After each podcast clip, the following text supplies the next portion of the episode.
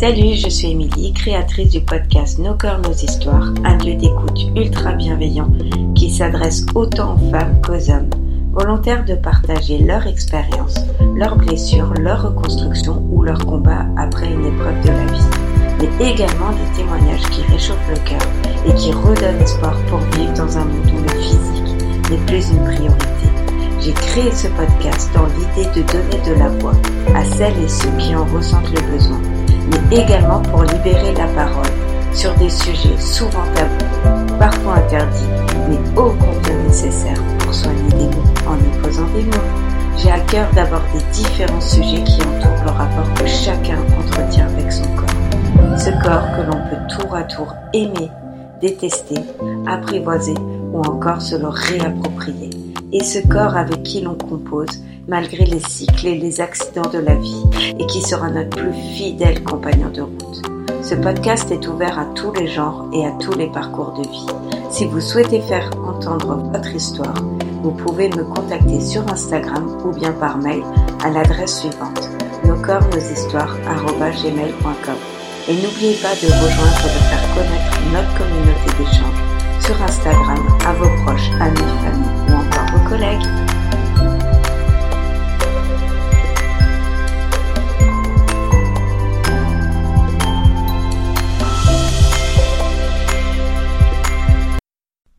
Coucou à tous, dans l'épisode d'aujourd'hui, j'ai le plaisir de recevoir Sandrine qui va nous partager son histoire sur les violences conjugales qu'elle a subies. Son parcours pour arriver à sortir de cette emprise, je préfère vous prévenir, c'est un épisode qui peut être difficile à écouter. Si vous êtes dans une relation où il y a de la violence, que ce soit psychologique ou physique, ce n'est pas normal de subir cela dans un couple. Je sais que de quitter une relation où c'est extrêmement toxique est très compliqué. À l'heure de l'enregistrement de cet épisode, il y a eu 61 féminicides en France. Le nombre reste trop grand. Ne restez pas seul, n'hésitez pas à contacter les différentes plateformes pour trouver des solutions. L'intro de cet épisode est plus long, mais ça me tient à cœur. Je vous souhaite une très belle écoute pour cette reprise. Salut Sandrine, merci de partager ton histoire avec euh, nos auditeurs. Peux-tu te présenter en quelques mots? Coucou, merci, coucou, merci, merci beaucoup pour, beaucoup pour cette invitation. Ça me, ça me fait très plaisir et surtout, c'est tellement nécessaire. Alors moi, je m'appelle Sandrine Lebossé, j'ai 47 ans et demi, c'est important pour situer. Je suis maman solo de trois grands ados qui ont 17, 18 et 20 ans. Et euh, je suis euh, écrivaine conférencière. Donc euh, j'ai écrit mon premier livre, Le poids de ma première vie, qui est un récit autobiographique où je parle bah, voilà, de tout ce qui a pu m'arriver dans ma vie et il m'est arrivé moult choses. Aujourd'hui, mon combat est de lutter contre les violences conjugales, contre les problématiques d'obésité, parce que bah, c'est mon chemin, c'est mon chemin tu as bien raison. Nous, on aborde essentiellement euh, tout ce qui est violence conjugale aujourd'hui, parce que tu as de très beaux projets où on en parlera un peu plus après, vers la fin euh, de l'épisode. On verra mhm. quand, quand, ça se goupille. Donc toi, tu as vécu de la violence conjugale avec euh, ton ex-mari. Euh, Exactement. comment euh, as-tu commencé cette histoire avec cet homme? Est-ce que tu as vu des red flags ou pas du tout? Alors, oh là là, alors justement ça, j'en parle brièvement dans mon, dans mon livre Le poids de ma première vie. C'est un chapitre parmi 13 dans lequel j'ai mis beaucoup de pudeur parce que c'est le père de mes trois enfants. Donc moi, j'ai aucun problème par rapport à ça, mais par respect pour mes enfants, voilà, je, je mets quand même, euh, voilà, je garde des choses avec beaucoup de pudeur. Et en fait, bah, mon ex-mari, je l'ai rencontré, j'avais euh, 25 ans. Et en fait, non, non, il y avait plein de red flags. Of course qu'il y en avait, mais à l'époque, j'étais pas en capacité de les voir parce que déjà, faut travailler sur soi. Tout a été extrêmement vite, beaucoup trop vite. On s'est mis, enfin, on a eu une première histoire, je l'ai quitté parce que euh, parce qu'il était jaloux, parce que si, parce que ça, qui me convenait pas. J'ai dit, eh non, moi, je me retrouve pas dans cette euh, je lâche. Et il est revenu un an après euh, me faire à la cour et, ça, ça m'a, ça m'a touché parce qu'il voulait autre chose que du sexe, il voulait une vraie histoire. Et comme moi, euh, grosse blessure d'abandon, des choses comme ça, donc forcément grosse dépendance affective, donc ça a su titiller un petit peu toutes mes failles. Ils reconnaissent les failles. Ils les Évidemment, on n'attire pas les gens par hasard. Hein. C'est ça, exactement. Il n'y a clairement pas de hasard. Donc en fait, tu rencontres quelqu'un, c'est euh, soit pour euh, voilà qui va être une bénédiction ou une leçon. Généralement, c'est ça, tu vois. C'est jamais par hasard. Exactement. Donc toi, tu t'es mis dans cette relation où tout est allé beaucoup trop vite, comme dans ah, beaucoup de relations toxiques. Au, Bout de, au bout de, allez, au bout de deux mois, on vivait ensemble. Enfin, il était, il venait chez moi. Après, genre un mois après, on a trouvé notre appartement à nous. On a commencé à se voir, je pense que c'était au mois de, au mois de, mois de mars, avril. au mois de juin, on vivait ensemble. Donc, on avait notre appartement à nous. Et au mois de juillet, j'étais enceinte. Ah oui, ouais. Tout a été hyper vite, beaucoup trop vite. Et en fait, dès le début, il y avait beaucoup de jalousie, beaucoup de coups très très vite. Et il y avait beaucoup de jalousie et beaucoup de contrôle. Et euh, moi, je me disais non, mais en fait, quand il va, il va me connaître, quand il verra comme je suis, calmé. Sauf que non, la, la jalousie n'est pas quelque chose de rationnel. Et surtout, ce qu'il faut faire attention avec les gens. Alors moi, aujourd'hui, je fuis les gens qui sont très jaloux. Les gens qui sont extrêmement jaloux, ça cache souvent des mauvaises choses. Dans le sens que, bah, moi, il y a plein de choses qu'on me reprochait, mais qui étaient en miroir avec ce que lui faisait. En fait, tout ce qu'il me reprochait, c'est lui, ce qu'il faisait. Parce que j'ai découvert des infidélités. Dans tout le long, mais oui, tu as eu pas mal de red flags et tu es quand même resté. Mais c'est dingue ce que tu dis, parce que moi aussi, j'en ai eu tellement euh, dans ma dernière relation. Mhm. très toxique ou j'ai la chance de témoigner euh, dans ton livre. Et on se dit, ben non, il va apprendre à, à, me connaître et il va savoir la bonne personne que je suis. C'est tout le temps en train de te dire, te justifier, te dire, ben non, je suis une trop bonne personne, donc pourquoi euh, c'est quand même fou, c'est quand même dingue de rentrer dans en fait, c'est ça le En fait, c'est ça le problème. Exactement. Non, c'est pas, mais pas ça. Ça, c'est les gens qui sont, qui sont sensibles, qui savent se mettre, remettre en question, etc. Donc, en fait, c'est pour ça que euh, ça, ça, ça attire ce genre de personnes parce que justement, on, on, on, a une, cette capacité à se remettre en question plus, plus, plus. On va avoir cette capacité à tout faire pour que ça se passe bien, à rassurer. Euh, moi, comme je dis, j'ai fait tout ce qu'il ne fallait pas faire. Je me suis justifiée, et, etc. Tu vois, moi, j'avais pas mis des, j'avais pas des œillères, j'avais carrément des grosses bâches sur mes yeux, tu vois, parce que ça criait les choses. Mais parce que au début, voilà, tu, il y a, l'amour, tu dis bon, machin, ça va aller, ça va se passer, il va me connaître. Et en fait, moi, ce que je dis, ce qui m'a vraiment mis dedans aussi, c'est ce putain d'espoir. Vraiment, ce putain d'espoir. Je, je, dis putain d'espoir parce que obligé il va se rendre compte que je suis une nana bien, donc tout va aller bien. Sauf que non, parce que dans sa tête, ça va pas, parce que lui, pareil, blessure d'abandon, grand manque de confiance en soi. Donc, quand tu n'as pas confiance en toi, tu n'as pas confiance en l'autre, tu n'as pas confiance en la relation. Et s'il n'y a pas de confiance, une relation, elle est morte. Exactement. Et du coup, les violences se sont installées rapidement. Donc, je te parle. Oh, bah, bah, les, violences, euh, le c'était plus au début. Psychologique, les, le, le contrôle très rapidement. Parce que, parce que voilà, donc j'arrivais du travail, tu bah, étais où? Tu t'es arrêté dans le métro, tu t'es fait draguer. Enfin, c'était si je répondais pas au téléphone, pourquoi je réponds pas au téléphone? Donc, euh, quand je, euh, avec lui, j'avais mon téléphone euh, dans la main tout le temps parce que si je loupais un appel, c'était le drame. Parce que si je réponds pas, c'est que je suis en train de me faire draguer. Évidemment, j'ai couché avec la terre entière, hein, quand même, faut le dire. Quand même, je suis, ouais, ouais j'ai couché avec la terre entière. Euh, enfin voilà, tu vois. Et euh, toutes les saloperies qui me reprochaient, en fait, c'est lui qui les faisait, donc beaucoup de projections. Et en fait, euh, bah, j'aurais dû mettre là haut là à ce moment-là. J'aurais dû mettre là haut là. Mais voilà, mais, mais non, c'est pas possible. Ça. Et puis après, bah, si tu veux, très rapidement, je suis tombée enceinte, tu vois. Après, c'était voulu, hein, c'était voulu. Mais moi, je pensais pas que j'allais tomber enceinte si rapidement parce que j'avais pris la, la pilule pendant des années, des années, des années. Donc, je m'étais dit, bon, le temps que je tombe enceinte, ça va prendre des années, enfin, peut-être un an, tu vois, des mois en tout cas. J'ai arrêté ma pilule au mois d'avril, au mois de, au mois de juillet, j'étais enceinte. Ça a été très vite. Et après, tu dis, voilà, t'es enceinte, il y a bébé qui va venir, c'est, enfin, c'est compliqué, tu vois. Et les premiers coups, euh, ils sont arrivés au mois de, ils sont arrivés au mois d'août, ah donc moins de six mois de relation. Et là, la phrase, mais mon Dieu, tous ceux qui nous écoutent, s'il vous plaît, s'il vous plaît, ne dites pas la même phrase que j'ai dit, euh, parce qu'après, évidemment, ils vont pleurer, ils vont s'excuser. C'est pas grave. J'ai dit, c'est pas grave. Il m'a frappé. J'ai dit, c'est pas grave. C'est grave. À partir du moment où on lève la main sur vous, il y a des limites qui sont dépassées et quelqu'un qui frappe recommencera. Et puis surtout, c'est l'excuser de quelque chose qu'il n'a pas le droit de faire. C'est le légitimiser dans son geste, alors que non, pas du tout. Alors on a tendance à rationaliser et à, être un peu dans le déni. Alors c'est pour ça qu'au début, ce qui est très important, c'est de prendre conscience. Mais ça se fait pas comme ça parce que bah il y a tout ce qui est processus d'emprise et c'est mm. très compliqué. Et c'est pour ça que c'est très important de comprendre le processus d'emprise parce que des femmes ou des hommes, hein, il y a aussi des hommes qui sont victimes de violences conjugales, même si c'est pas la majorité, il y en a quand même quand on est sous emprise, on n'a plus son raisonnement, on n'a pas sa tête. Et en fait, il y a aussi beaucoup de traumatisme. Et c'est important de le savoir parce qu'on ne traite pas de la même façon. Parce qu'en fait, les gens, euh, Il y a des gens de l'extérieur qui ne comprennent pas. Elle s'en va, elle revient, elle s'en va, elle revient. Moi, ma propre sœur m'a dit, mais t'aimes ça? Ma propre sœur m'a dit, mais t'aimes ça te faire frapper? Non, j'aime pas ça. Que je retournais au domicile. Parce qu'il y avait une enfant, il y avait, c'est très compliqué. Euh, plusieurs fois, je suis partie. Euh, j'étais là, moi, à Pantin, j'ai pas de famille, j'étais là et on me disait, la seule solution que j'avais quand je quittais mon domicile avec ma fille, qui était tout bébé, bah, c'était le 115. Donc, il était hors de question que j'emmène un bébé au 115. Bah, je, je faisais quoi? Je rentrais à la maison, ma fille, elle était, elle était baignée, elle mangeait, elle était couchée au calme, au propre. Et voilà. Et combien de fois je suis revenue parce que je n'avais nulle part où aller? Parce que là, il y a la théorie euh, des prises en charge et la pratique qui est tout autre. D'autant plus, ça. D'autant plus dans le 93, moi je suis de Pantin.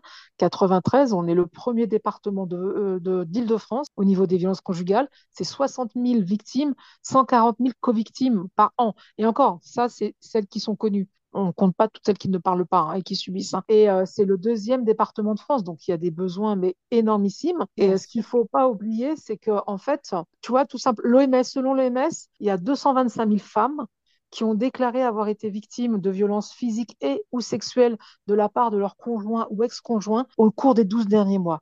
Et ça encore, c'est simplement celles qui en parlent. Il y en a énormément d'autres qui n'en parlent pas. Et ce qu'il faut savoir, qu'il faut savoir, et ce qui est dramatique, c'est pour ça que c'est un vrai fléau et que moi maintenant je veux vraiment agir, c'est que dans notre entourage, on connaît tous quelqu'un qui est touché par les violences conjugales, que ce soit victime, en tant que victime, en tant que auteur ou en tant que co-victime. Peut-être que ta voisine ou peut-être que la caissière que tu vois au, au supermarché, elle se fait frapper. Peut-être que le mec que tu trouves sympa, qui rigole avec toi au bureau, c'est un, gros connard qui défend sa femme le soir. Et, toi, donc, du coup, il est arrivé à t'enfermer dans cette bulle oh ah, ça a été très compliqué. Moi, la première fois que j'ai reporté plainte, euh, bah, en fait, c'est, euh, je devais me marier avec lui au mois de, au mois de septembre. Donc, j'étais enceinte de, j'étais enceinte de deux mois. Et en fait, de la euh, première ou du deuxième? Ouais, ouais, de la première, de la première. Ah, de la première. en fait, la première et, euh, et le soir gros grosse crise parce que bah il fouillait mon téléphone, euh, je devais justifier tous les appels, tous les numéros. Mais comment j'organisais le mariage, je passais plein de coups de fil, tu vois. Euh, un numéro, c'est qui ça, c'est qui ça? En fait après c'était traiteur, tu vois. Et moi je dis bah je sais pas, je sais pas. Et en fait le truc c'est que bah on habitait au sixième étage, il avait ouvert la fenêtre et il a dit que si je donnais pas le nom de mon amant, il me balançait par la fenêtre. Waouh. Ouais, des trucs violents quand même, tu vois. Et ah du coup les voisins, les voisins ils ont appelé la police. Et quand les voisins, ils ont appelé la police et tout, lui, là, tout de suite, il s'est mis à genoux, pardon, pardon, dis rien, s'il te plaît, pardon, pardon, pardon, je recommencerai. Enfin, tu vois le truc? Et moi, je suis partie. Mais j'avais tellement peur, toi, les flics sont arrivés, wow, ils m'ont emmené à l'hôpital parce que j'étais enceinte, donc c'est une circonstance aggravante parce que j'étais considérée comme euh, vulnérable. Déjà, je suis sa conjointe et en même temps, J'étais enceinte, donc c'est des circonstances aggravantes. Donc on m'emmenait à l'hôpital, UMJ, blabla, enfin tout truc. Déjà, on me demandait si je voulais porter plainte. J'ai dit non, moi pour l'instant j'avais tellement peur, j'ai fait que je dorme, ma tête fonctionnait plus. Et le lendemain, euh, un policier m'appelle. Donc déjà j'ai pu dormir, je suis safe à l'hôpital. Et là il me dit euh, votre conjoint, parce qu'on n'était pas encore mariés, votre conjoint est en garde à vue. Parce qu'en fait le gars, il est venu me chercher au commissariat. Tu te rends compte du truc, le gars, il est venu. Oui, bonjour, je viens chercher ma, compagne. Elle est partie tout l'heure avec vous. Parce qu'il me dit non, non, mais elle va rentrer à la maison. Je vais dormir sur le canapé. C'est bon, ça va, ça va. C'était une petite dispute et tout. En fait, il croyait que j'allais rentrer à la maison comme si de rien n'était. Donc, il s'est pointé au commissariat. commissariat, ils l'ont foutu en garde à vue. Ils l'ont foutu en garde à vue. Moi, après, le policier m'a appelé. J'avais pu dormir, j'avais pu me poser un peu. Et j'ai dit, bah, je porte plainte. Donc, j'ai porté plainte j'ai porté plainte. Il a été en détention provisoire pour euh, expertise psychiatrique. Euh, et, moi, je ne sais plus combien j'avais dit TT, mais bon, suffisamment, je pense, pour que ça soit pas en comparaison immédiate. Et, euh, et du coup, euh, après, bah, la bêtise que j'ai fait, je suis allée le voir en prison. Je sais pas pourquoi. J'étais enceinte, j'ai flippé. Ouais, je suis allée le voir en prison, j'avais besoin. Et puis bah là, écoute, hein, oui, il y a un bébé qui va arriver, on, on va être heureux, je vais voir quelqu'un, je vais me faire soigner, ça recommencera plus. Et moi, je me suis fait avoir. Une deuxième fois. Et puis voilà, il est devant le juge après quand il est passé. Donc l'espère avait dit qu'il y avait un manque de confiance en lui, une image dévarusée de lui-même, parce que c'est quelqu'un quand tu vois qui a l'air très sûr de lui, qui, qui présente très bien, il est grand, c'est un bel homme. Enfin voilà, tu vois dans les trucs de pouvoir, mais avec un grand manque de confiance, même s'il il ne veut pas le reconnaître, mais c'est évident. Et donc voilà. Et sauf que moi après devant le juge, bah bien évidemment, j'ai calmé le jeu. Et puis après, j'ai mis, j'ai mis en avant aussi ses bons côtés, parce que c'était pas juste une brute épaisse tarée qui faisait que ça. C'est aussi quelqu'un qui peut être très gentil, qui peut être très attentionné. T'as beaucoup de personnes qui vont dire, mais c'est quelqu'un de très serviable. Il va se mettre en quatre. Il peut, tu lui demandes de venir te chercher à 3 heures du matin pour t'emmener à l'aéroport. Il va le faire. C'est un bon frère, c'est un bon, c'est un bon, euh, un bon fils, que ce que tu veux. Mais le visage intérieur est tout autre dans l'intimité du couple. Bien sûr. Et puis, toi, toi tu t'en veux à ce moment-là. du coup, Il est ressorti. Ok. Moi, je pense que j'aurais jamais dû me remettre avec lui, mais bon, ça, qu'est-ce que tu veux? Ça Mais sert à rien de toute façon. De... Je suis retournée avec lui, donc il est sorti quelques jours après. Il a eu du sursis, il a eu 18 mois de sursis. Voilà. Euh, sauf que du coup, donc il a dit oui, qu'il verrait quelqu'un, gna, gna. Sauf que quand il est sorti, j'en ai pris. Alors laisse tomber, je l'ai payé bien cher, comme il me disait. Je, j'avais tué une mouche avec un marteau, tu vois, parce que je l'ai envoyé en prison. C'était vraiment grave par rapport. Parce que lui, il a pas fait grand-chose, hein, il m'a juste défoncé, tu vois. Grave. hein. Des coups, des coups de genoux dans les côtes, euh, enfin voilà, de frapper, etc. J'étais enceinte quand même aussi, tu vois. C'est pas très grave, tu vois, mais la prison, c'était quand même un peu disproportionné parce que franchement, j'y suis allée un peu trop fort. Parce qu'évidemment, je l'ai envoyé en prison. Il disait, tu envoyé en prison? J'ai dit non tes actes t'ont en prison. Parce que ce Bah que oui. tu fais est illégal, on n'a pas le droit de frapper les gens, et, euh, et qu'il y a des lois, et qu'on est protégé, et que voilà, ce qu'il faut comprendre aussi, euh, s'il y a des personnes qui sont dans des situations de violence comme ça, personne n'a le droit de vous frapper, personne n'a le droit de vous, de vous humilier, de vous rabaisser, de vous insulter, personne, euh, même si c'est votre mari, n'a le droit de vous imposer une relation sexuelle non désirée. Il y a, là, il y a beaucoup de choses qui ressortent. Il y a, alors moi, c'était pas, j'ai pas, j'ai pas connu ça. Bon, Heureusement, euh, dire entre guillemets, j'en ai déjà eu pas mal, donc euh, j'ai pas eu de violence sexuelle. J'ai eu psychologique, euh, physique, euh, économique. J'ai pas eu les sexuels. Mais euh, là, je parle avec beaucoup de monde et il y a énormément de viols conjugaux, Oui. énormément.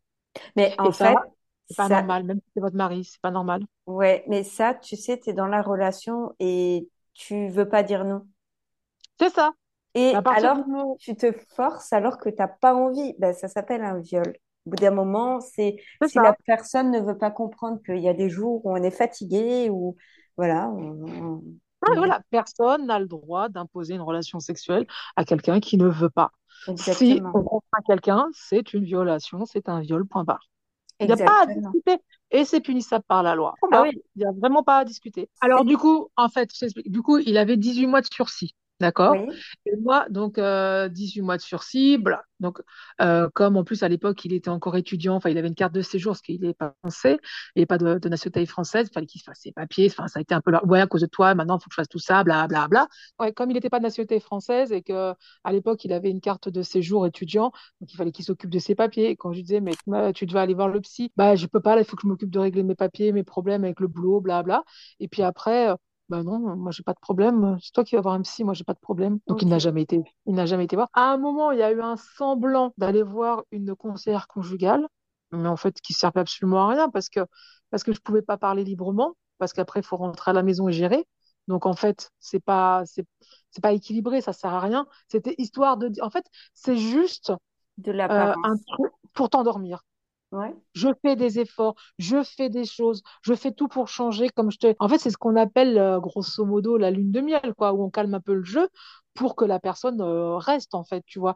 Et après, la, la, violence, c'est un processus. hein. Il y a la période, ça, il y a la tension, ça monte, ça monte, il y a la tension, il y a l'explosion. Après, l'auteur se déresponsabilise. Tu as vu ce que tu m'as poussé à bout, c'est ta faute, tu as vu ce que tu me fais faire, blablabla. C'est jamais leur responsabilité, bien évidemment. Et après, la lune de miel. Je suis désolée, pardon, ça recommencera jamais. Je vais me faire soigner, je vais aller voir quelqu'un où ils vont être gentils, ils vont faire des cadeaux, ils vont si, ils vont être, ils vont être adorables pendant. Mais c'est juste un temps, c'est un cycle. Et après, il y a l'escalade qui va remonter. Et, c'est comme ça, c'est un cycle. Et plus l'emprise est importante, moins la lune de miel est, longue. Et parfois, il y, y en a même pas parce que, parce que la, la victime ne bougera pas un cheveu. tous les jours des violences euh, Non, physiques? non, non, Non, non, pas tout, non, non, pas tous les jours, non, pas tous les jours. Il m'a pas tout, ça, il- ça a été compliqué pendant la grossesse de ma première. Pendant mon fils, il m'a pas touché une seule fois de toute la grossesse parce que, en fait, je, je l'avais quitté. J'étais partie à Lille. Il savait pas où me trouver. Il était comme un fou. Il savait pas où me trouver. Donc, je pense que là, ça l'avait un peu calmé. J'avais pris ma. J'étais venue avec les gendarmes récupérer, prendre ma fille et je suis partie. Et il s'est retrouvé comme ça. Et euh, il savait pas où j'étais. Donc, il était comme un fou parce que je suis une copine de Normandie quand j'étais euh, au lycée qui ne connaissait pas. Donc, il n'avait aucun moyen. Et je lui avais dit, je reviendrai pas. Je vais, je vais faire ma vie où je suis. euh, Tu me reverras plus. Et puis voilà. Puis ta fille, une croix dessus, quoi. Et il a eu un accident. Et je suis revenue. Il a eu un accident. Il a failli perdre sa jambe. Et c'est pendant cet accident que, du coup, j'ai découvert les, les infidélités. Parce que j'ai trouvé des choses. Comme j'étais partie déjà depuis deux, trois semaines, j'ai retrouvé des trucs. Donc, euh, c'est là que j'ai appris qu'il y avait des infidélités, etc. Sur téléphone, en fait, il voyait. euh, voilà, Ah, après, il a fait qu'il était malheureux. C'était, voilà, c'était qu'elle s'en foutait, que c'était juste parce que j'étais partie qu'il était malheureux, mais que c'était une copine qui s'était rien passé. Euh, lorsqu'après, la nana, j'ai réussi. Enfin, à toi, dans son téléphone, j'ai fait les, j'ai fait ce qu'il a fait. J'ai fouillé dans son téléphone. Alors, bien évidemment, lui avait un code, hein, mais je me suis rappelé d'un code et je suis rentrée dans son téléphone. Et là, paf! Je tombée sur des messages et tout, laisse tomber. Donc, j'ai contacté cette nana, on s'est rencontrés. ok. On s'est rencontrés, une nana adorable. Franchement, ça aurait pu être une copine. Ah Franchement, ouais? c'était une infirmière qu'il avait rencontrée, parce qu'il travaillait, euh, quand il était étudiant, il travaillait le soir dans un bar. Et donc, c'était une nana qu'il a rencontrée là-bas. Et tu vois, moi, par exemple, des fois, il me disait qu'il finissait à 5 heures du matin. Mais en fait, il finissait à 2 heures. Donc, de 2 heures à 3 heures, il allait chez la nana. Puis après, il venait se coucher dans le lit conjugal comme si de rien n'était. Ok, cool. Comme Voilà. la plupart, quoi. Voilà. Euh, À savoir que cette femme a été enceinte. De lui? Donc, euh, oui, donc ça veut dire qu'il se protégeait pas. Et euh, heureusement pour elle, mon Dieu, heureusement pour elle, il lui a fait, je suis étudiant, pour l'instant j'ai pas de situation, c'est compliqué. Il l'a fait avorter. Elle a avorté la fille. Ok. Alors que Il toi, fait tu étais enceinte? Euh, oui, oui, oui, oui. J'ai, euh, en fait, il a, ouais, ouais. Quand j'étais enceinte, il me trompait. Ouais, ouais, ouais. et elle est tombée enceinte en même temps, pratiquement alors? Ah, peut-être un peu après moi, mais plus ou moins dans ce truc, et il l'a fait avorter. Ah, et toi, les- elle ignorait ton existence? Ah, moi j'étais son, moi non, non, il il était célibataire. Il avait une ex euh, qui, euh, qui voulait pas trop comprendre la séparation, donc c'était moi l'ex qui voulait pas trop comprendre la est situation. folle? Non? Bah, bah voilà. il a- Non, non, en fait, il avait dit, parce que quand j'avais été à l'hôpital, je l'avais croisé, cette fille à l'hôpital, donc j'avais trouvé quand même des trucs chelous. Et en fait, il avait dit que notre fille était faite sa nièce, la fille de sa sœur, et que moi, comme je travaillais pas, je m'occupais de la petite. Quoi?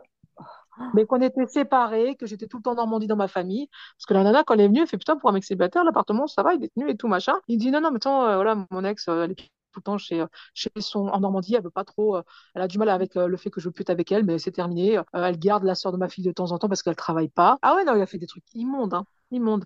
Donc la nana, la première chose, quand j'ai eu au téléphone, la première chose qu'elle m'a demandé, qui c'était cette petite fille? C'était un petit bébé à l'époque, elle avait deux mois. Je dis, bah, c'est notre fille. Elle est tombée des nues, hein. Bah, tu m'étonnes. Non, mais euh, voilà, en fait, c'est ça, c'est vraiment euh, tellement manipuler les gens. Le mensonge ne les effraie pas, ces gens-là. C'est ça. Ah non, non, clairement pas, clairement pas, clairement pas. Et après, cette fille, bah, elle restait pour lui en région parisienne, elle est partie, elle est partie vivre en, en Suisse et tout, machin. J'ai heureusement pour elle qu'elle a avorté parce que franchement. Et, euh, et voilà, donc, euh, quand j'ai su ça, moi, après, j'étais partie avec la petite. Et puis, bah, il- en fait, c'est, et c'était le jour où il s'était fait enlever son fixateur parce qu'elle avait eu un fixateur dans la jambe après son accident. Tu vois, j'ai, bah, j'ai culpabilisé. En fait, moi, c'est ça mon problème, c'est que j'ai culpabilisé. Il est tout seul, il sort de l'hôp- il a été opéré, il est là comme machin. Et je suis rentrée à la maison, tu vois. Lorsque j'aurais, j'aurais pas dû rentrer, je suis rentrée. Et, euh, et là, après, parce que je les ai confrontés, j'ai fait venir la fille à la maison.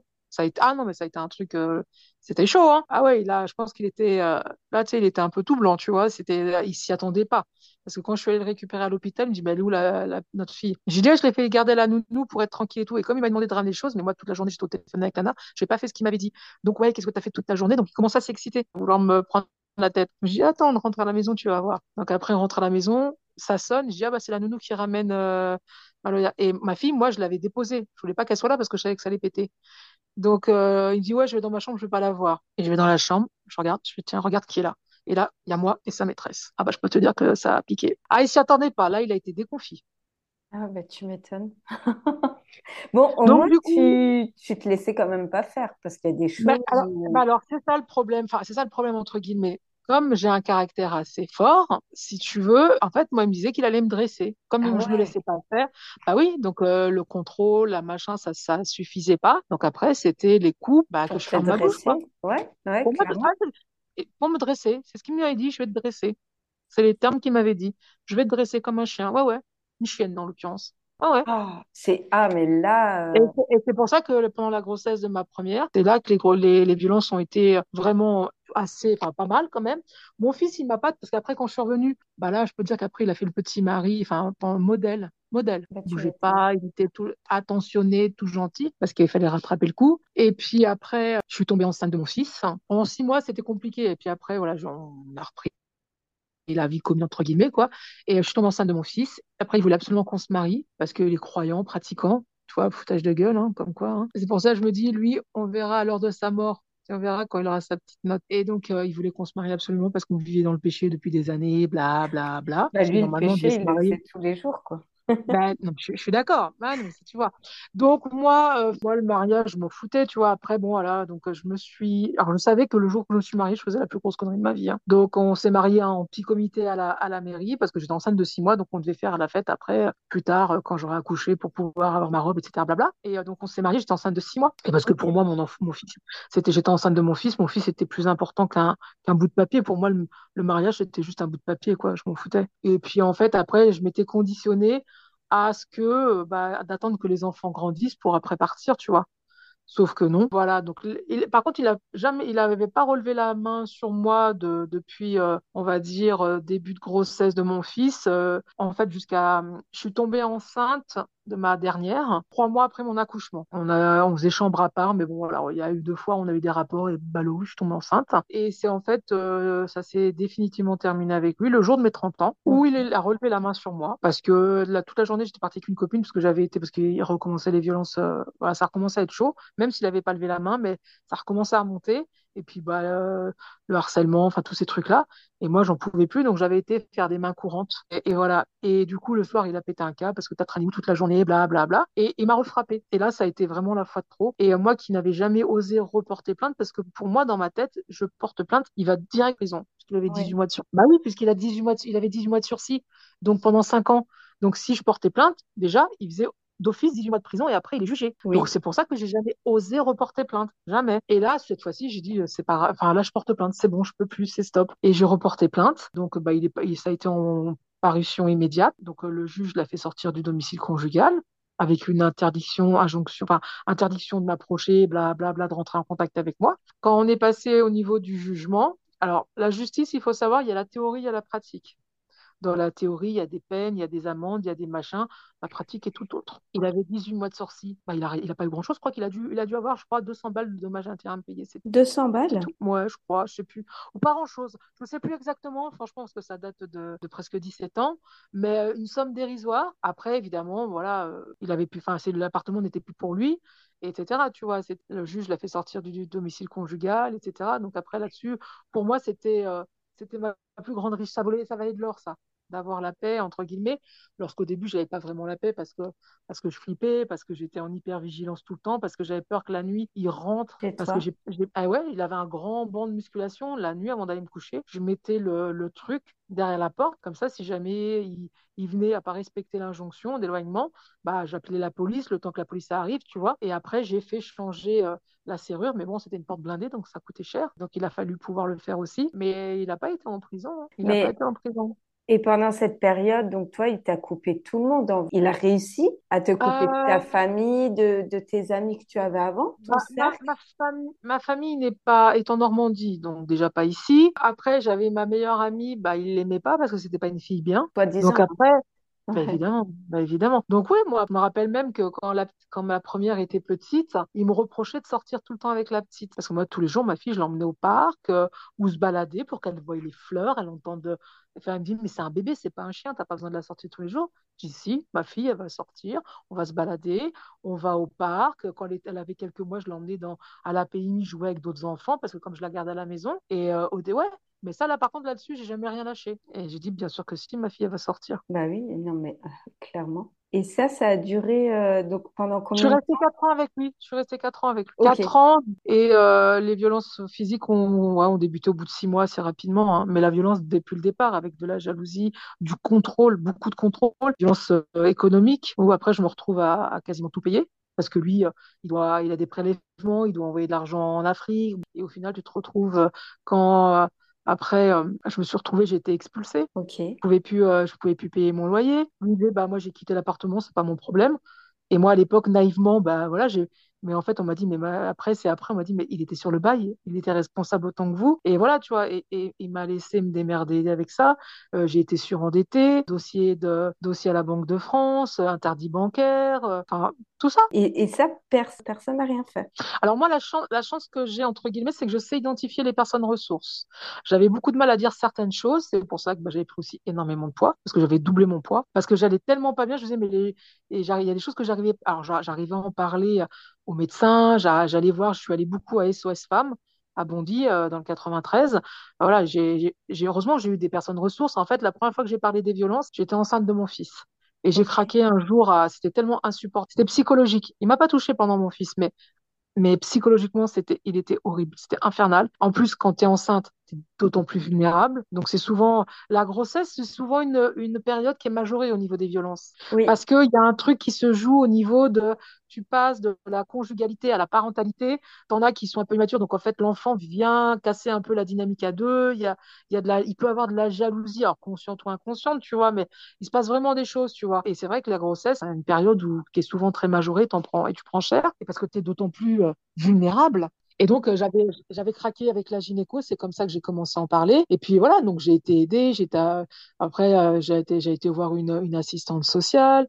Enfin, j'ai, voilà, j'ai fait tout ce que j'avais à faire. Je suis passée deux fois au tribunal, mais le tribunal m'avait pas expulsée parce que j'étais de bonne foi. Je, prouvais ma bonne foi. J'ai fait plein de choses, sauf qu'à un moment, bah voilà, tu vois, euh, j'étais pas expulsée, mais du coup, j'avais des majorations de loyer. J'avais Oui. plus la paix parce que la, la, la propriétaire avait dit que je payais pas mon loyer. Donc en fait, tous les mois, je me, tra- je me prenais 1000 balles en plus. Bah, des casseroles, quoi. Des casseroles que lui. Voilà. euh, Je me suis retrouvée à 20 000 à endettée à 20 000 euros. Ok. Et toi, comment. Il, il a pris aucune responsabilité à ce niveau-là? J'ai dû aller au resto du cœur avec mes enfants. Ça y est, ma, ma fille, elle l'a appris en lisant mon livre parce que j'en ai jamais parlé. Ils, ils ont pas su pour l'expulsion parce que j'avais dit qu'avant d'avoir la grande maison, donc l'appartement où je suis actuellement, euh, on allait aller dans une. On, on avait quitté la moyenne maison pour aller dans une petite maison le temps d'avoir la grande maison. Et ma fille, elle a appris que c'était parce qu'on avait, parce qu'on avait, j'avais été dans un appartement hôtel. J'ai eu de la chance encore de pas être dans un hôtel, tu vois, parce que j'ai toujours bougé.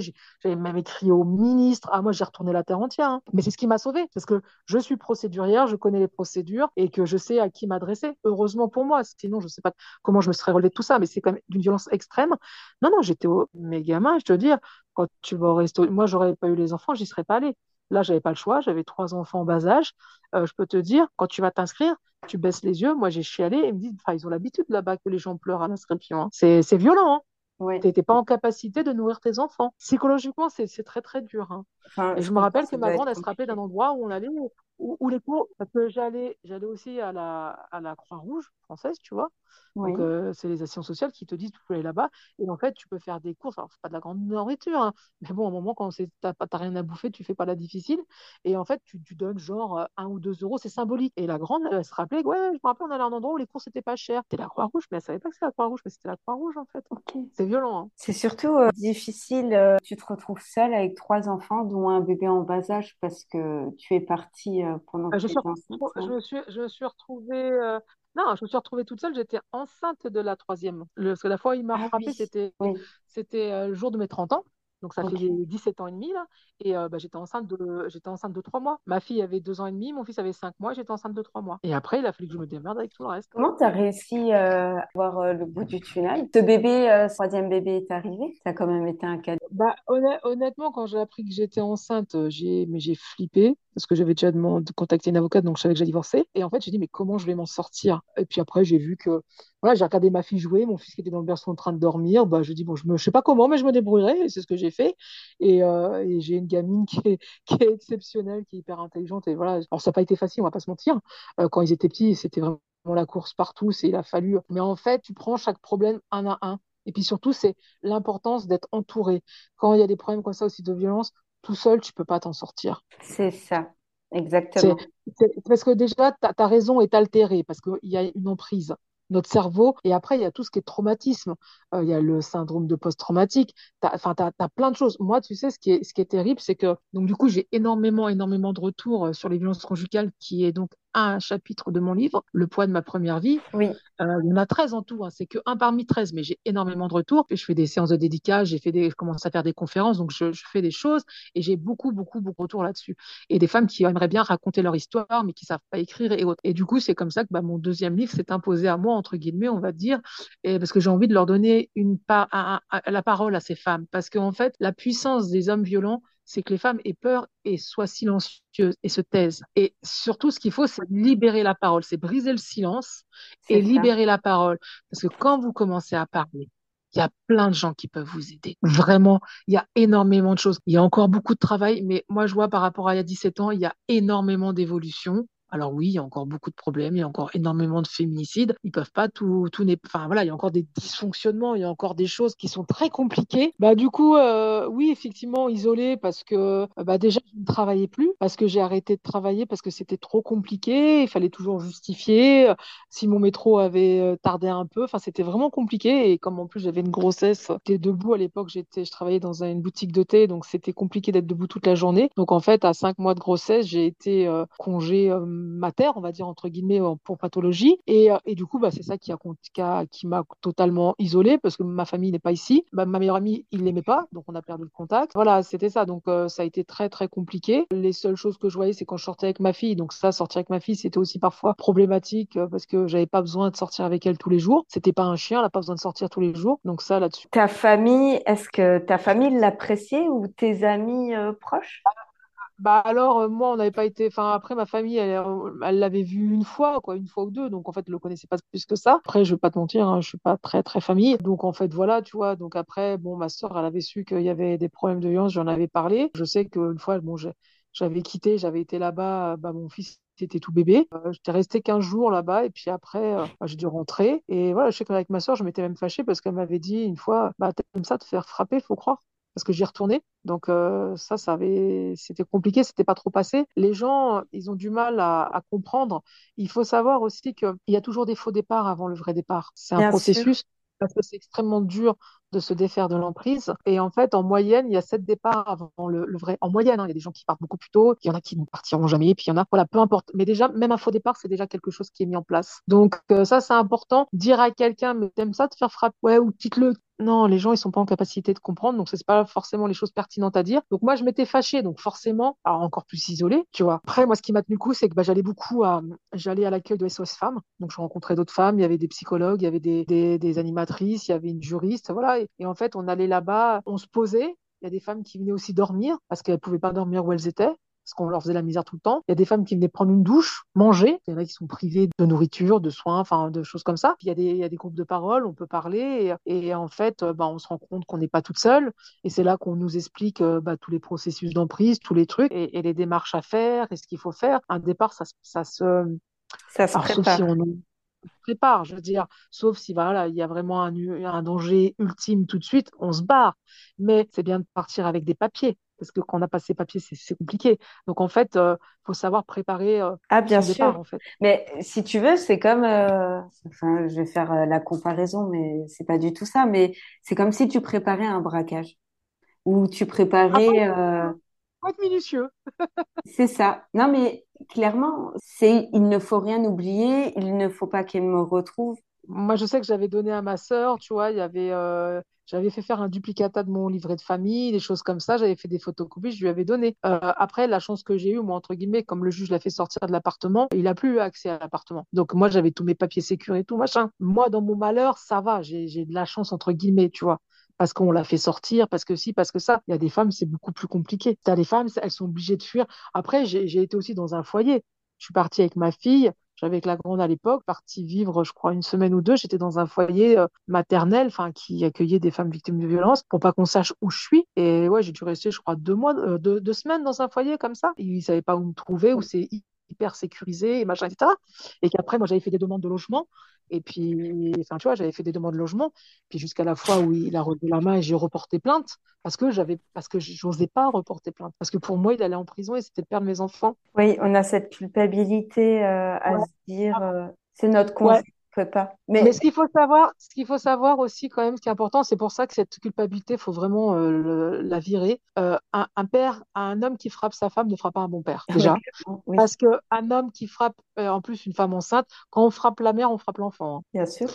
Moi, ma grossesse, la première et pour la dernière, il m'avait frappé aussi. Je veux dire, l'enfant, le stress, tous ces trucs-là, tous ces, l'enfant là dans le ventre le ressent. Hein. Alors moi, au début, il y a eu des moments où j'ai où j'ai minimisé. Je me disais qu'il m'avait jamais donné des coups dans le ventre directement, qu'il m'avait, euh, en fait, il, il m'avait jamais mis des grands coups de poing parce qu'il me met un coup de poing, je me relève pas. Je veux dire, il m'a jamais frappé comme un bonhomme. En fait, ça, c'est juste de la minimisation, c'est du déni. Bien sûr. Dans le déni. Parce que je me dis, oui, mais moi, c'est moins grave que d'autres. Moi, il m'a jamais menacé avec une arme, par exemple. Mais il m'a quand même menacé d'ouvrir la, d'ouvrir, enfin, d'ouvrir, il a ouvert la fenêtre, on est au sixième, il a commencé à me porter. Tu vois, C'est- ça, c'est quand même, C'est tout aussi violent, hein. c'est extrêmement violent, oui. Non, mais n'importe quel geste, c'est violent. Et on est toujours là à se dire, ben non, il était dans un mauvais jour, c'est pas de sa faute, mais Non, non, ça, c'est les excuses. Ça, c'est, ça, c'est du déni. Ça, c'est de, on rationalise et, et c'est le déni. Donc, après, passer, en fait, déjà, il faut prendre conscience de tout ça. Que qui fait n'est pas normal, que la situation n'est pas normale, que la situation est punissable par la loi. Ça, il faut l'avoir en tête. Que c'est pour ça que c'est important aussi que, parce que je sais que c'est le cas aussi de certaines qui ne sont pas reconnues en tant que victimes et ça, c'est compliqué. D'autant plus quand c'est des violences psychologiques où il n'y a pas de traces. C'est des traces psychiques, c'est des traumas mais ça, ça vous flingue votre essence même. Les- moi, je trouve que les violences psychologiques, c'est encore pire que les violences physiques. elles font Parce que les violences physiques, oui, ça fait mal. Oui, là, mais on a des traces. Et on peut, c'est plus facile. On peut, voilà, quand on voit des bleus, quand s'il y a une fracture, on voit des bleus, on voit des choses, c'est plus facile. Il y a des femmes qui se suicident. Il y a des femmes qui, qui, qui sont internées parce qu'elles deviennent folles. Ça rend dingue. Et ce qui est terrible, c'est qu'en fait, c'est quelque chose qui attaque l'essence même de la personne. Et ça te détruit, mais vraiment, c'est vraiment une prison dégueulasse, tu vois. Et ça, c'est super important, donc, de, de faire, de noter ça, de- d'être reconnu. Parce que, parce qu'il y a des hommes, oui, tu fais ta, moi, il me dit toujours, je fais ma- je faisais ma victime. Oui. T'étais pas tes Oui. je jouais ma victime. Non, gars, je suis une victime dans l'affaire. Et c'est important aussi que pour la, par la justice, on soit reconnu en tant que victime. Moi, les deux fois, j'ai osé porter plainte que deux fois, mais les deux fois où j'ai porté plainte, j'ai, il a été condamné, j'ai été reconnu en tant que victime. Ce qu'il a fait est punissable, il a eu des peines.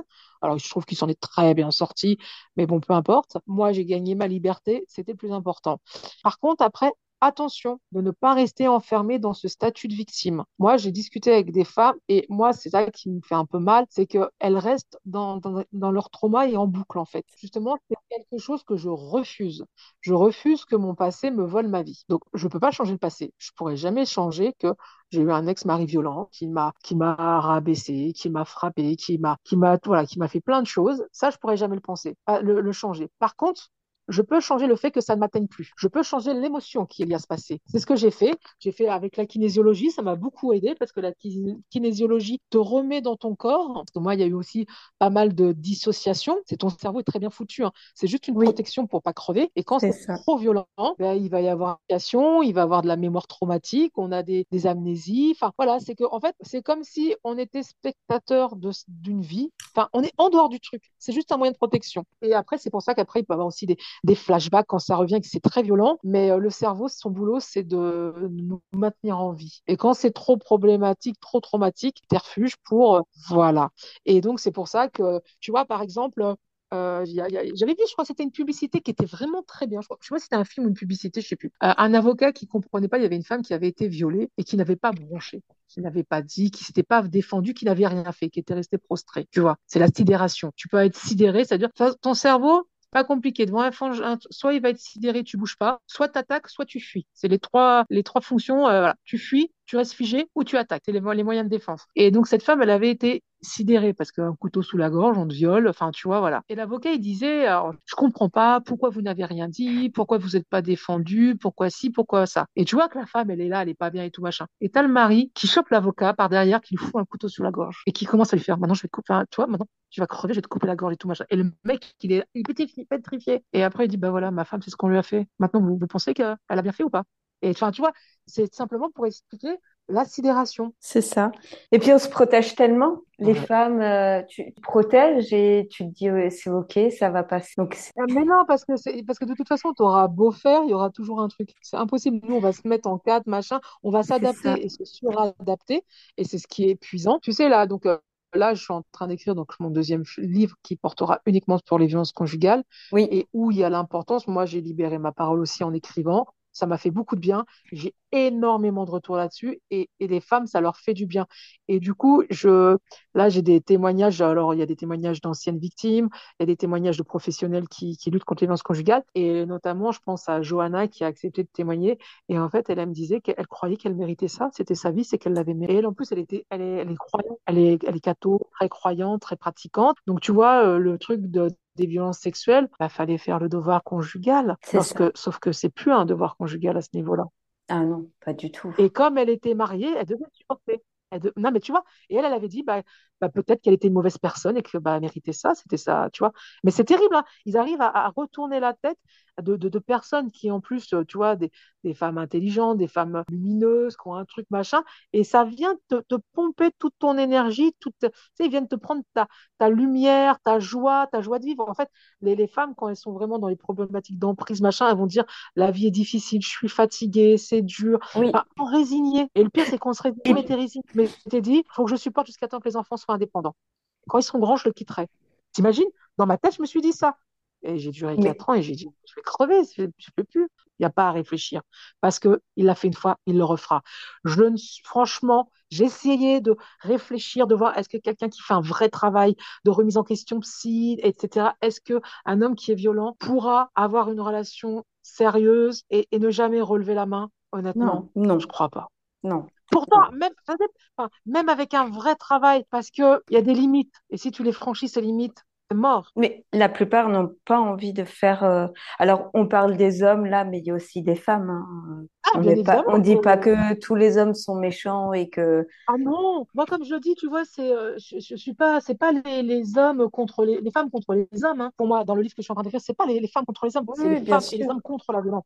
Tu vois là, je suis en train de, parce que je, je lis beaucoup de livres, je m'informe beaucoup pour voir après différents aspects, parce que ce qui est important, c'est de voir du côté des victimes, mais aussi des auteurs, parce que si on traite que les victimes, on traite que 50% du problème. et si on veut qu'il y ait moins de récidives, il faut s'occuper des auteurs. Donc tu vois par exemple, il y a un livre qui est très très bien de Mathieu Palin. C'est un journaliste qui a écrit un livre parce qu'il a été, il a assisté pendant des années à des à des groupes de parole quand il y avait des injonctions de soins pour des hommes condamnés pour violence conjugale. Qui s'appelle le livre, il s'appelle Nos pères, nos frères, nos amis dans la tête des hommes violents, parce que ça peut être effectivement ton père, ton ami, ton, ton voisin, des gens qui ont l'air très sympathiques et qui fracassent leur femme. Et il y a tout de suite, tout le temps, cette déresponsabilisation, c'est la fête, c'est la faute de la nana. Elle l'a poussé à bout, c'est une pute, elle m'a pas respecté. Ouais, à la maison, ça doit être comme ça parce que c'est moi le bonhomme, parce que le bonhomme, il doit tenir les rênes, parce que sa femme, faut la mater, parce que sinon elle peut prendre la confiance. Enfin, c'est toujours, en fait, c'est toujours un problème de domination. Mais bon, ça, c'est notre société patriarcale. Hein. C'est notre société, c'est vraiment, il y a des choses qui bougent, mais il y a encore énormément de travail. C'est ça le problème, c'est que les femmes, on a toujours pris cher. Comme disait euh, Simone de Beauvoir, il suffit qu'une crise pour euh, que les droits des femmes soient remis en cause. Et c'est le neuf. C'est comme quoi, je veux dire, il faut, il faut vraiment faire toujours être, faire attention. Alors nous, en France, on a quand même de la chance entre guillemets parce que les femmes, on a des droits et on peut les faire valoir. Des, as des endroits, tu as des pays, la femme, elle a zéro droit. Hein. Oui, oui. Elle a rien, elle a rien, elle a rien que dalle. Elle se fait lapider, euh, elle a rien. Que je vois euh, souvent quand il y a des féminicides et que la femme est allée au commissariat et qu'ils n'ont rien fait, on la retrouve deux jours après chez elle. C'est dramatique. C'est dramatique, je suis d'accord. Bah, c'est pour ça aussi qu'il y avait eu quelque chose, parce que, euh, tu sais, maintenant, ils ont mis, maintenant, avant, il y avait le téléphone grand danger, et en fait, il y avait eu un, il y avait une nana qui, qui avait été brûlée, je crois, ça a épiné, je sais plus, enfin, bon, bref, elle avait, elle avait ce bracelet, euh, non, elle avait ce téléphone, sauf que si tu vois pas le danger arriver, même le temps d'alerter, le temps que ça arrive. Et je crois que la police, ils avaient mis 7 minutes pourtant, 7 ou 11 minutes pour intervenir, ce qui n'est pas grand-chose. Hein. Mais la nana, elle s'est fait tuer. Elle s'est fait tuer. Maintenant qu'ils ont mis, et alors faut voir, mais il y en a pas pour tout le monde, mais là, ce qu'ils ont mis maintenant, c'est des bracelets anti-rapprochement. C'est-à-dire que l'homme qui est condamné, il porte ça. Et il y a un périmètre. Et s'il rentre dans le périmètre, ça avertit et la victime et la police. Donc déjà, je trouve ça un peu plus pertinent parce que le téléphone grand danger, il fallait que la nana, elle puisse appuyer sur le bouton. On te, on te, on te chope par derrière, par surprise, tu peux pas. Tu vois. Non, mais bien sûr, mais moi, ce que je déplore dans, dans notre pays, c'est qu'il n'y a pas assez de moyens qui ont été mis euh, pour, euh, quand tu regardes toutes les, les, plaintes pour viol qui sont classées. Alors, ah non, ça, ce sera un autre débat. Mais quand on voit que, nous, les femmes, on est quand même. Euh, ben, je sais, tu sais, nous, donc comme j'ai dit, Pantin, Seine-Saint-Denis, laisse tomber le, le, tribunal de Bobigny, ils sont tellement débordés, mais vraiment débordé. Par contre, comme c'est vraiment un fléau vraiment hyper grave et qu'en Seine-Saint-Denis, c'est énorme, euh, ils mettent quand même des choses. Là, il y a le nouveau procureur, il y a quand même pas mal de choses que, qui se mettent en place. Ils veulent aussi faire un, quelque chose de spécifique aux violences conjugales pour que ça soit jugé rapidement. Parce que tu peux pas attendre un an pour que ce soit en jugement. Donc, ils font beaucoup de jugements aussi assez rapidement. Je sais qu'ils font aussi, euh, en dehors du tribunal, ils font des audiences spéciales en fait, pour que ça aille plus vite. Mais ça à la chaîne, c'est un truc de malade mental, ça à la chaîne. Il n'y a pas une journée sans, un, sans une histoire de violence conjugale. C'est, euh, c'est dingue. C'est, enfin, c'est ça qui fait le plus peur euh, dans notre pays et dans le monde, hein, dans le monde entier, parce que. Bah, dans le monde, c'est qu'en plus là, les, euh, quand il y a eu le Covid, oui. ça, les violences ont explosé parce qu'il y a eu les huis clos. Les femmes ne pouvaient pas bouger machin. Donc, euh, déjà, c'est compliqué, mais en plus, même pour, tout le monde, quand tu t'entends bien, à un moment, je crois qu'on supportait plus avec qui on vivait. On était enfermé, ça rend ouf, quoi, tu vois. Et donc, euh, il y a eu, euh, il y a eu un, bond des violences conjugales de malades. Après, voilà, il- ça avait été dit, voilà, une femme, même si on n'avait pas le droit de sortir, il y avait couvre-feu, tu pouvais, t'es en danger, tu peux te barrer et te sortir, tu vois. Mais c'est vrai que ça n'a pas facilité les choses. Et c'est pour ça qu'en fait, il faut que, il faut que tout le monde agisse. Et en fait, tout le monde ne peut, peut agir. Moi, je crois à la puissance du collectif. On m'a demandé, ouais, est-ce que je voulais faire ma, mon association et tout. J'ai dit non, qu'est-ce que je vais aller mettre de l'énergie à faire un truc lorsqu'il y a déjà plein de trucs qui existent? Donc moi, je préfère mettre mon, mon expérience de vie, mes compétences, ma voix, euh, ce que je sais faire euh, avec d'autres personnes pour que ça fasse quelque chose de plus grand encore. Donc Bien là, sûr. depuis quelques mois, j'ai rejoint l'association Imani qui lutte contre les violences faites aux femmes, les violences conjugales, les violences sexuelles, etc. Parce que voilà, ensemble, on est beaucoup plus fortes et que maintenant, bah, je commence aussi à faire des conférences, à faire, c'est faut faire beaucoup de sensibilisation Oui. parce que pour qu'en fait, c'est pour ça que j'en ai parlé dans mon premier livre. C'est pour ça que là, je fais aussi un livre spécifiquement pour ça, pour briser le silence, briser le silence. Parce qu'à partir du moment où vous commencez à parler, il y a des choses qui bougent. Tant que vous ne parlez pas, vous êtes, vous êtes perdu. Il n'y a rien. Il y a rien. Déjà, c'est très difficile de s'en sortir. Oui. C'est difficile de faire bouger les choses. Ça prend du temps avant de s'en, d'être débarrassé de ça. Moi, tu sais, avec ce, comme je lis énormément de choses, je travaille sur beaucoup de choses pour euh, avoir différents angles de vue, etc. Enfin bon, c'est tout le travail de recherche pour un livre, normal. Et en fait, euh, c'est un truc qui est, violent. Honnêtement, moi, j'ai toujours dit, ouais, 4 ans de violence conjugale. Et on me disait, 4 ans, c'est pas beaucoup. Franchement, tu as réagi très vite, c'est tout, parce que souvent, c'est bien plus que ça. Sauf que moi, j'ai dit 4 ans parce que c'est 4 ans que j'ai passé avec lui, à vivre avec lui. Mais en fait, où là, c'est euh, violent. En fait, je me suis rendu compte que j'ai pas vécu 4 ans de violence conjugale, mais 21 ans. Parce que après, on n'était pas ensemble effectivement, il ne m'a jamais retouché. Il m'a jamais refrappé depuis mon anniversaire, depuis mes 30 ans. Et maintenant, Ok. il sait très bien que si il me touche, je réfléchis même pas, je vais porter plainte. Donc, je sais qu'il me touchera pas. Parce qu'il sait très bien que je porte plainte et qu'il est fini, quoi. Donc, il ne le fera plus. Les gens, se- en fait, les gens se permettent ce qu'on leur laisse se permettre. Il faut faire attention avec cette phrase parce qu'il y a des gens qui vont, ah! Mais si, à partir du moment où vous ne laissez plus permettre, vous allez porter plainte, vous allez voir les, enfin, mettre les choses en place, la dynamique, elle va changer. Je dis pas que c'est simple, je dis pas que c'est rapide, mais la dynamique, elle va changer. Les gens se permettent ce qu'on leur laisse se permettre, c'est certain. Moi, il sait très bien que ça, c'est fini. Par contre, la violence psychologique et économique, elle a, elle a perduré. Les crises, les insultes, j'ai même été critiquée dans ma façon d'élever les enfants, c'est toujours plus. Non, mais voilà. J'étais, voilà, j'ai dit, bah, écoute, je suis une mauvaise mère, prends tes enfants et élève-les toi. Bien Ah, bah, sûr. après, calmez le jeu. Mais non, mais non, c'est très bien que euh, tu les élèves très bien, tu es une très bonne maman, franchement, tu, tu fais tout pour eux. Franchement, non, je suis très contente que, enfin voilà, ils ont, tu vois, parce qu'à un moment, bah écoute, fais-le. Bah, qu'est-ce que tu veux qu'ils se prennent? Il avait un week-end sur deux, moitié des vacances, on se prend pas la tête, zéro pression, pas de pension alimentaire, pas de, enfin, tu vois, voilà. Donc, les, violences psychologiques, la jalousie, le contrôle. Alors, c'était pas tout le temps, ça n'a pas été continu. Il y a eu des périodes euh, moins. En fait, il y a des cycles. Il y a des moments où ça remonte, des moments où ça redescend, il y a des alcamies, une accalmie qui peut durer un an, deux ans, et puis ça revient, tu vois. C'est ça, c'est ça le cycle de la violence. C'est très insidieux. Et en fait, je me suis rendu compte que les violences ont totalement cessé depuis maintenant euh, 13 mois, parce que j'ai plus aucun, plus aucun contact avec lui. Stop, il y a eu un problème. Et là, euh, ça a coupé. euh, je, je veux même plus. Les enfants sont grands maintenant. Je ne veux plus entendre parler de lui. Donc là, je n'ai, je ne l'ai pas vu depuis plus d'un. Je l'ai aperçu il y a deux semaines dans la rue parce qu'il venait chercher les grands. C'était trottoir face. Moi, j'ai pas calculé. Je suis rentrée chez moi. Et c'est pour ça que les, les violences se sont totalement arrêtées. Parce que je n'ai plus de Tu te contactes euh, du et j'ai dit, c'est la seule façon qui est la, la meilleure, enfin, c'est de couper tout. euh. tout contact. Donc, euh, c'est ça, c'est comme ça. Et, et là, c'est un peu violent parce que je me rends compte que, en fait, c'est pas 4 ans, c'est 21 ans de violence. Et ça, c'est difficile. hein. Ça, c'est difficile à apprendre. Mais après, c'est la réalité. Il faut l'encaisser et, et surtout faire en sorte de pas retomber dedans, quoi que ce soit. Il faut rester très vigilant. Parce que tu as des femmes qui ont connu des violences conjugales et qui vont refaire la même chose à chaque fois. Enfin, qui Ben, vont qui- quitter et qui vont retomber après encore sur un autre.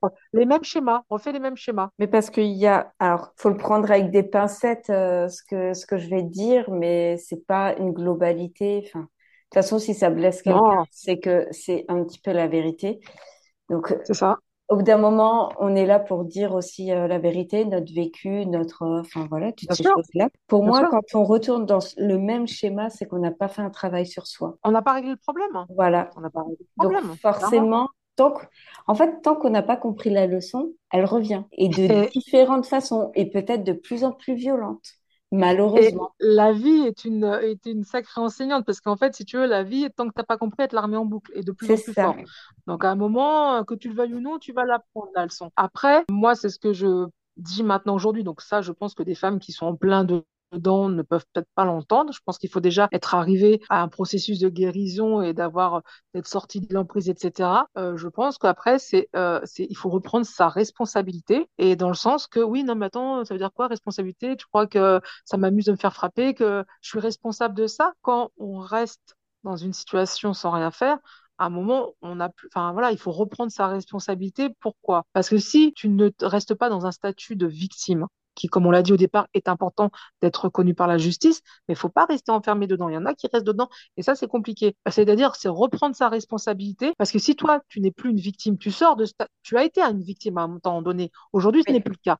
Donc, tu reprends ta liberté, tu reprends ton pouvoir de femme, et tu ne, voilà, tu n'es plus une victime aujourd'hui. Et si toi, tu n'es plus une victime, en face de toi, il n'y a pas la place pour un bourreau. C'est pour ça que c'est hyper important de reprendre sa responsabilité. Et chacun doit reprendre sa responsabilité. Comme les hommes violents, c'est leur responsabilité de travailler leur trauma. On peut comprendre, il y a des choses difficiles dans la vie. On peut comprendre, par contre, on n'excuse pas. C'est ça, exactement. On n'a pas excusé. Euh, enfin, une claque, c'est déjà trop. Tu sais, dans, le livre, justement, euh, comme de, là, de nos pères, nos frères, nos amis dans la tête des hommes violents, euh, il y a des hommes euh, donc c'est que des groupes de paroles d'hommes, euh, des hommes qui ont vu leur mère se faire frapper par leur père, qui ont été euh, choqués par ça. Il y a même un qui dit qu'il il avait, il s'était interposé pour sauver sa mère. C'est des trucs qui les ont, et pourtant ils le refont. Mais c'est pas parce que tu as, été co-victime de violence conjugale que toi-même tu vas devenir quelqu'un de violent. C'est ta responsabilité de travailler sur tes traumas pour ne pas refaire ces schémas et de pas continuer à, c'est de la, c'est de la violence transgénérationnelle. Donc c'est à toi c'est ta responsabilité de ne pas refaire la même chose. Et ça se travaille. Exactement. Après, euh, quand l'emprise est grande. Ah, mais elle paralyse. C'est pour ça que moi, que j'essaie de faire, c'est de libérer la parole. Parce qu'à partir du moment où une femme ou un homme, si c'est un homme qui est victime, parle, des choses se mettent en place et des gens extérieurs qui, eux, ne seront pas sous emprise, qui, eux, seront objectifs. Parce qu'une femme sous emprise, elle est tout sauf objective. Bien sûr. Voilà, des fois, ça, ça secoue, c'est inconfortable parce qu'on a peur. Tu sais, moi, il y a une période, hein, quand j'étais enceinte de mon fils, quand je voyais la psy qui me suivait à la maternité, que c'est avec elle que j'ai commencé à parler de ça, dans ma tête, à une époque, c'était, je ne pourrais jamais m'en sortir. C'était soit fallait qu'il meure, soit moi, je mourrais. Mais en tout cas, s'il n'y en avait pas un des deux qui mourait, ça ne se finirait jamais. Parce que même si je le quittais, j'avais une fille avec lui, j'étais enceinte de mon fils, il ne me lâcherait pas. Dans ma tête, j'étais persuadée que ça ne, pourrait jamais finir. Parce que j'avais peur, parce que, euh, je ne m'en sortais pas, j'étais encore sous emprise. Et au final, tu vois, voilà, il est vivant, je suis vivant, et c'est bon. Mais à l'époque, pour moi, il n'y avait pas d'autre issue. C'est soit fallait qu'il meure, soit moi. Plus d'une fois, j'aurais pas eu mes enfants, je serais sous terre depuis longtemps, vraiment. Parce qu'il y a eu des moments, c'était tellement compliqué. Et tu as des femmes qui se suicident, hein, faut pas, faut pas croire. Hein. Bien sûr. Tu as des femmes qui se suicident aussi. Hein. Ah non, mais ça, c'est une certitude. Donc, libérer la parole, parler. Si vous voyez, il y a des choses à faire. Après, les gens, les on les force pas à quitter une relation. Vous êtes, déjà, on n'est pas en capacité de faire ça et c'est pas notre truc.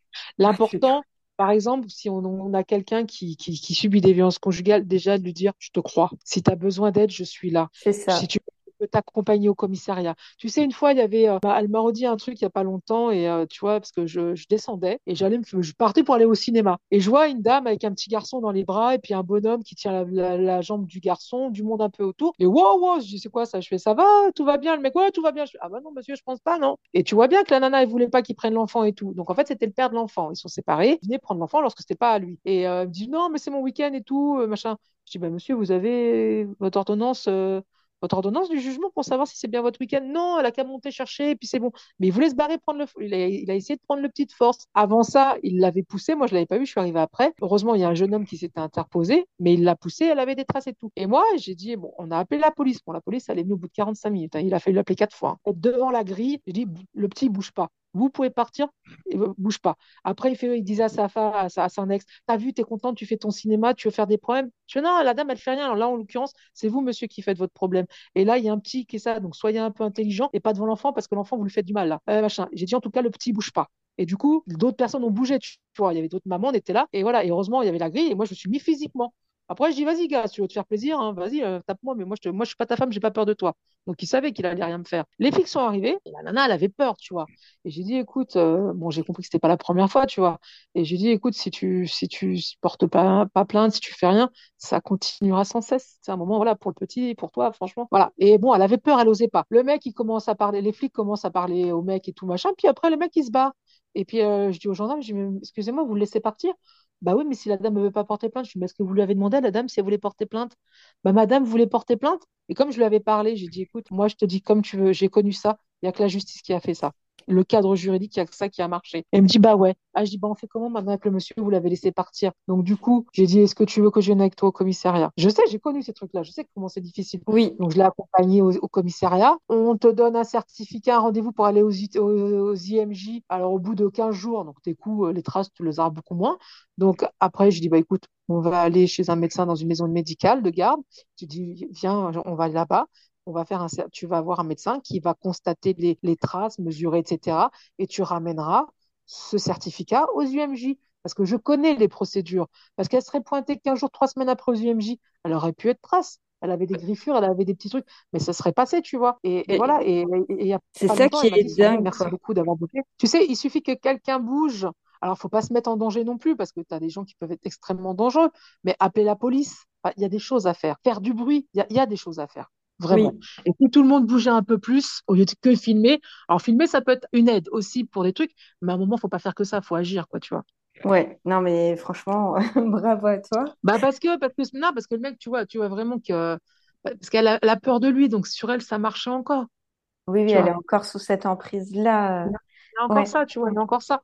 Et, et voilà, donc c'est ça qui est important de voilà d'aider. Et elle a voilà, et elle a été portée plainte, elle est machin. Et il faut libérer la parole. Et comme ça, tu vois, le, mec la prochaine fois, il réfléchit peut-être à deux fois. Ça veut pas dire que ça arrêtera tout, mais en tout cas sur ce coup-là, il n'a pas fait ce qu'il a voulu. Il n'est pas hors, il n'est pas au-dessus des lois. En fait, elle lui a montré que elle aussi, elle avait le pouvoir. Et c'est ça qui est exactement, exactement. Et, et, surtout, c'est que personne n'est au-dessus des lois. Donc, euh, ce qui fait, ce qui fait est punissable, il faut remettre le cadre. Point. Qu'est-ce que tu as euh, des conseils pour les femmes euh, qui, qui sont alors qui sont dedans? Ouais. Alors je ne sais pas si elles vont écouter ce podcast, mais c'est un peu une bouteille à la mer. On se dit, allez, on, la lance et puis on verra si ça peut sauver une seule femme ou une femme me contacte ou bah, te contacte. C'est énorme, c'est énorme, c'est énorme. Ce qu'il faut savoir, c'est que euh, vous n'êtes pas seul dans cette situation, que même si on croit qu'on s'en sortira jamais, on peut s'en sortir. Par contre, toute seule, ça me paraît très compliqué parce qu'il y a l'emprise et qu'il y a plein de choses à faire. Il y a plein de professionnels qui sont formés à ça, qui peuvent vous aider. Il faut ne pas hésiter à contacter, bah, ne serait-ce déjà que le 3919, qui peut après vous donner d'autres numéros. S'il y a des coups, d'aller voir, d'aller porter plainte. C'est pas facile, mais de faire faire un, certificat et le certificat médical, ce n'est pas votre médecin traitant, ça n'a aucune valeur juridique. Il faut obligatoirement passer par les UMJ à l'hôpital et pour ça, c'est un dépôt de plainte et c'est la police après qui vous donne une convocation. Moi, quand j'ai porté plainte, c'est la, la police qui m'emmenait directement aux UMJ quand j'étais enceinte. Donc voilà, c'est parlez-en, parlez-en, une bouteille à la mer, euh, quelqu'un qui a qui vous avez confiance, qui va pas vous juger. Voilà, c'est difficile de partir, ça se fait pas forcément du premier coup. C'est pas parce que vous partez et que vous revenez que c'est échoué. Moi, je suis partie au moins 5-6 fois avant la bonne. Mais on peut s'en sortir. Par contre, la justice, le cadre juridique, la justice. Vraiment. N'ayez pas peur d'aller euh, pousser les portes des commissariats, même si des fois. Vous risquez pas, vous risquez pas pire que ça, que, que, les horreurs que vous subissez dans, dans l'intimité du foyer. Non. Et parlez-en, que ce soit, c'est ce que j'ai fait une intro, euh, j'ai enregistré une intro euh, aujourd'hui et je disais, faut en parler. faut en parler aux amis, à n'importe qui. Il faut, il faut briser le silence des violences conjugales. Parce que je le répète, la force des hommes violents, c'est que les femmes se taisent et honte. Il n'y a pas de honte à avoir, c'est pas vous qui devez avoir honte, c'est la personne violente qui doit avoir honte. Un homme qui frappe une femme, c'est pas un homme. C'est ça, exactement. Non, mais c'est pour ça que c'est vraiment des warnings. Après, euh, bien sûr, euh, toutes les femmes n'ont pas subi euh, des violences conjugales. Même, les violences, même les violences psychologiques. les violences psychologiques sont reconnues. Là, maintenant, même, ça, il y a des choses qui sont en train de bouger au niveau de la loi. Alors là, il y a des trucs qui sont en étude, peut-être aussi pour, parce que les juges, parfois, c'est un peu compliqué quand il n'y a pas les traces de coups, quand il n'y a pas de, enfin, quand il n'y a pas des ITT pour le, le traumatisme physique. Mais quand c'est des, des violences psychologiques, c'est plus compliqué à compliqué ne veut pas dire impossible. Par contre, on va pas se mentir, c'est plus compliqué. Et là, justement, ils sont en train de voir aussi peut-être comme quoi le contrôle coercitif qui soit pris en compte pour que les juges aient des choses pour savoir se situer, parce que c'est super compliqué, parce qu'il y en a qui vont dire, mais non, c'est pas de la violence, c'est juste une petite dispute. Il y a une différence entre dispute conjugale et violence conjugale. Puis, euh, bah, pour clôturer, je veux dire, euh, bah, je voulais te remercier d'avoir accepté de témoigner dans mon prochain livre, donc euh, avec ton, ton témoignage de ton expérience, parce que ce livre aussi, on va parler évidemment de la violence, mais c'est aussi des parcours de vie pour montrer qu'il y a, y a beaucoup de clichés sur les violences conjugales. Donc la violence conjugale, c'est pas juste dans les milieux défavorisés. C'est pas juste l'alcoolo de service. Hein. Mon, mon ex-mari est avocat aujourd'hui. Hein. Il a réussi à faire effacer son, son casier, il est avocat. Hein. Et il y, a, tout. Hein. Ça touche tout le monde. Et c'est pour ça que c'est vraiment un fléau. Et la seule façon de se libérer de ça, c'est de parler, parler. Donc, que tu aies accepté de témoigner, c'est important parce que les gens peuvent s'identifier. Comme, toi, tu t'es identifié, ça, a, ça a résonné quand tu as lu le, le, chapitre sur les violences conjugales premier livre. Et ben voilà, c'est des choses qui qui ouvrent des portes et c'est important. En tout cas, je voulais te dire euh, merci pour ton témoignage. Je sais que on va partager encore un bout de chemin ensemble parce que et merci de m'avoir donné l'opportunité de partager euh, mon histoire dans ton livre. C'est la première fois que j'en parle. Il n'y a pas beaucoup de gens qui sont au courant et c'est très courageux. Les témoignages recueillis ici se destinent à aider et informer sur des sujets complexes. On se retrouve très bientôt pour un nouvel épisode. En attendant, prenez bien soin de vous. Je vous embrasse, Émilie.